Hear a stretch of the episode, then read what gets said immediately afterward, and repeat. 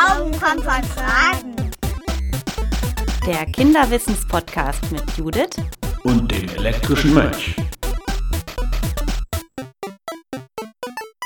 Hallo und herzlich willkommen zum Kinderwissenspodcast Glauben kommt von Fragen. Schön, dass ihr wieder dabei seid. Wir starten heute mit unserer zweiten Staffel. In der ersten Staffel wurden eure Fragen zu Advent und Weihnachten beantwortet. Das ist ja schon eine Weile her. In den kommenden Wochen gibt es Fragen und Antworten rund um das Thema Bibel. Ich habe nämlich einige Sprachnachrichten erhalten von Kindern, die Geschichten aus der Bibel gehört und dazu Fragen haben. Wir starten heute mit einer Frage von Finn. Ich spiele sie euch mal gleich ein. Hallo Judith, ich bin Finn, ich bin acht Jahre alt und ich würde gerne wissen, warum gibt es die Bibel? Lieber Finn, ich hoffe, du hörst uns jetzt zu. Ich danke dir für diese Frage. Und mit deiner Frage geht es mir wie mit fast allen Fragen, die mich hier erreichen.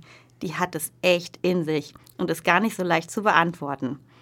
So viel weiß ich aber. Die Bibel, das ist ein echt altes Buch. Es gibt Texte darin, die sind schon über 2900 Jahre alt. Und die Bibel wurde nicht von einer Person geschrieben, sondern von ganz vielen Menschen. Denn die Bibel ist nicht nur ein Buch, sondern genau genommen eine ganze Sammlung von Büchern. Deshalb wird die Bibel auch das Buch der Bücher genannt. Wenn du in der Bibel liest, dann liest du also eigentlich nicht in einem Buch, sondern in einer ganzen Bibliothek.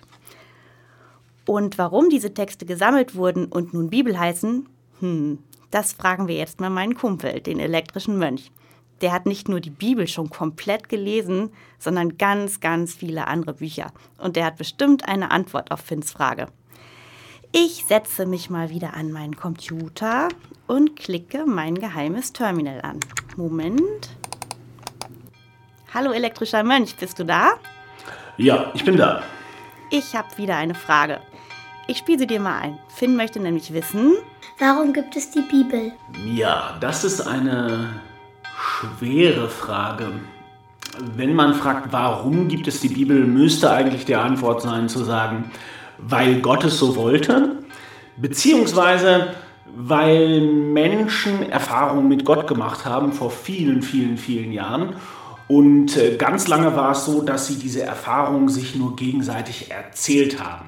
Früher, vor 2000, 3000 Jahren, wurden Geschichten weitererzählt und nicht aufgeschrieben und vorgelesen, sondern der eine kannte eine Geschichte, hat sie jemandem erzählt, der hat sie dann wieder jemand anders erzählt. Sowas nennt man dann mündliche Überlieferung. Irgendwann haben aber die Leute gesagt, hm, vielleicht vergessen wir dann ja mal eine Geschichte, vielleicht stirbt dann mal einer, der hat die Geschichte dann noch gar nicht weitererzählt. Deswegen wäre es gut, wenn wir die Geschichten aufschreiben. Warum haben sie die Geschichten aufgeschrieben? Ich persönlich glaube, es geht hier eigentlich um eine Liebesgeschichte, nämlich die Liebe der Menschen zu Gott. Die Menschen haben Erfahrungen mit Gott gemacht und sie haben tolle Erfahrungen mit ihm gemacht und haben gesagt, das ist so schön, das müssen auch andere wissen und erfahren, auch Menschen wissen und erfahren, die nach uns leben werden, damit die Liebe nicht verloren geht. Das Wort Bibel kommt von Biblion, das hast du, Judith, ja schon richtig gesagt.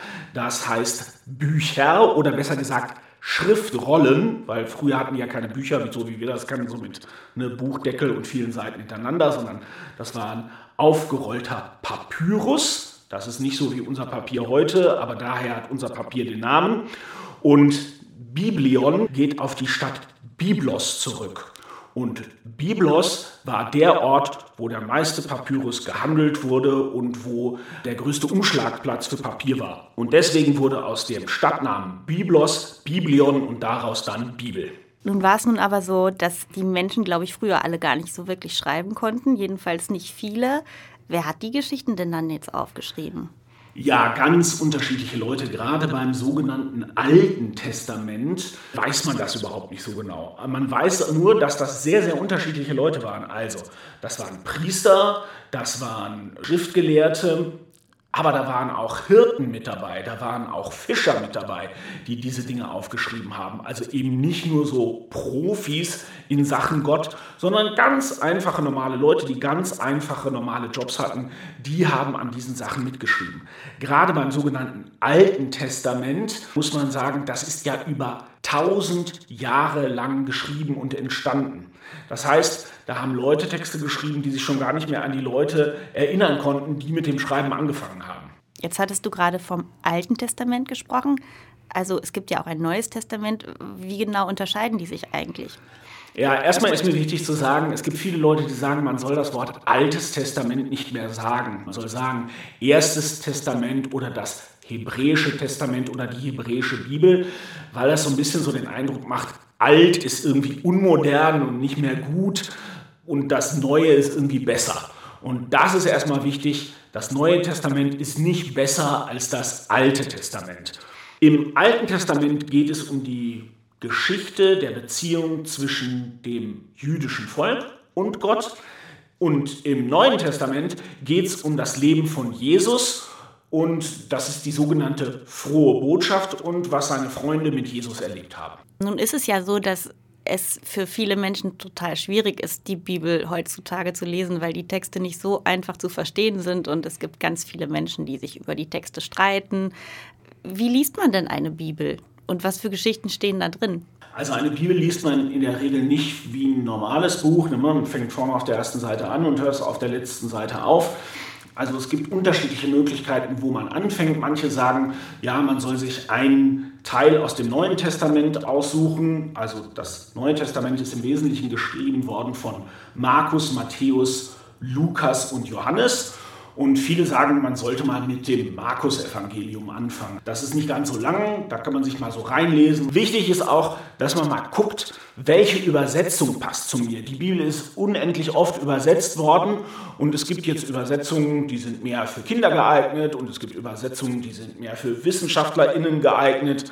Da muss man halt genau gucken, welche Bibel ist denn für mich gut zu lesen, so dass ich die gut lesen kann. Und was macht die Bibel aus deiner Sicht so spannend? Du sagtest ja schon, das sind ganz alte Texte, die sind schwer zu verstehen, die sind ähm, unendliche Male übersetzt worden.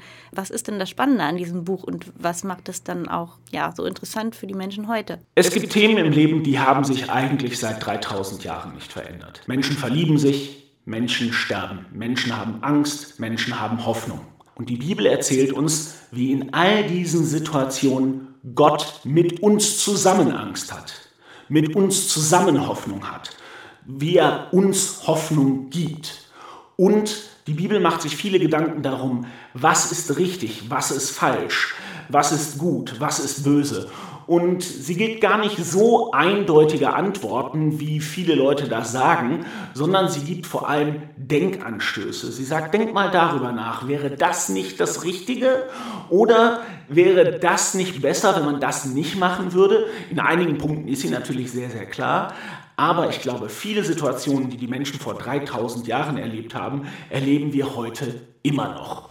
Und es ist doch sehr, sehr spannend zu sehen, dass die Menschen damals sich dieselben Fragen gestellt haben und mit Hilfe von Gott auf tolle Antworten gekommen sind. Jetzt wurde die Bibel ja mehrfach abgeschrieben und wieder abgeschrieben. Immer neue Leute haben sich daran gemacht und diese Bibel neu übersetzt auch für sich. Sind dabei nicht auch Fehler entstanden? Es gibt viele Leute, die sagen, die Bibel wurde so oft abgeschrieben, da sind ja bestimmt ständig so viele Fehler entstanden, dass der Text, den wir jetzt haben, mit dem Text von, vom Anfang gar nichts mehr zu tun hat. Und das stimmt nicht. Die jüdischen Brüder und Schwestern waren immer sehr, sehr, sehr genau im Kopieren der Texte. Die hatten ja früher keine Fotokopierer oder sowas, sondern wenn die merkten, oh, das Buch, das sieht jetzt schon ziemlich schlecht aus, die Seiten kann man gar nicht mehr richtig lesen und so, wir müssen unbedingt, bevor das passiert, nochmal eine Abschrift machen, einen neuen Text, damit die Leute später eben auch biblische Texte lesen können. Und das wurde unheimlich genau kontrolliert. Und wenn da nur der kleinste Fehler gemacht wurde, dann mussten oft die ganzen Texte auf einmal weggeschmissen werden und alles neu abgeschrieben werden. Stellt euch das mal vor, das würden eure Lehrerinnen und Lehrer in der Schule machen. Das wäre ja ziemlich furchtbar.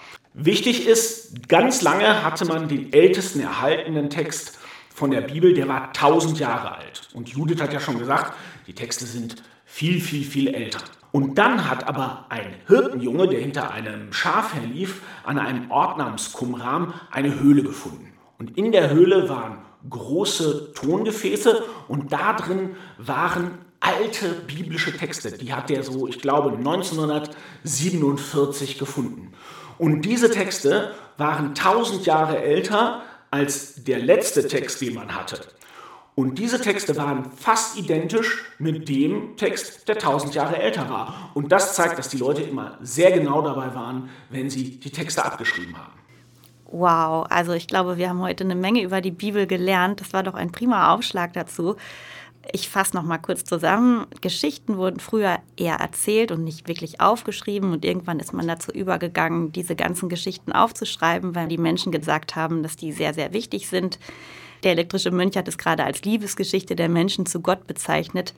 Ich finde besonders spannend, dass die Bibel ein ganz besonderes Buch ist, weil sie Denkanstöße gibt und uns eigentlich nicht vorgefertigte Antworten liefert. Und diese Themen, die die Bibel behandelt, auch heute für uns noch ganz, ganz wichtig sind und immer wieder aktuell.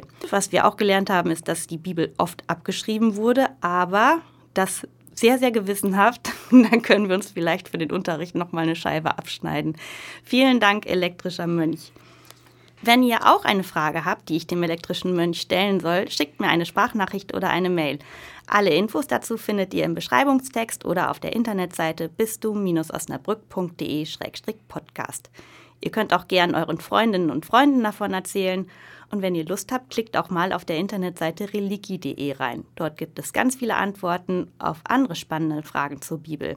Und ihr könnt dort auch Wimmelbilder spielen. Es gibt Videos und Antworten auf viele Fragen zu den Themen Glauben und Religion. Und auf der Seite des Bistums Osnabrück gibt es übrigens auch ein Quiz zum Thema Tiere in der Bibel. Vielleicht mögt ihr das mal spielen. Den Link dahin findet ihr auch in dem Beschreibungstext. Schön, dass ihr heute dabei wart.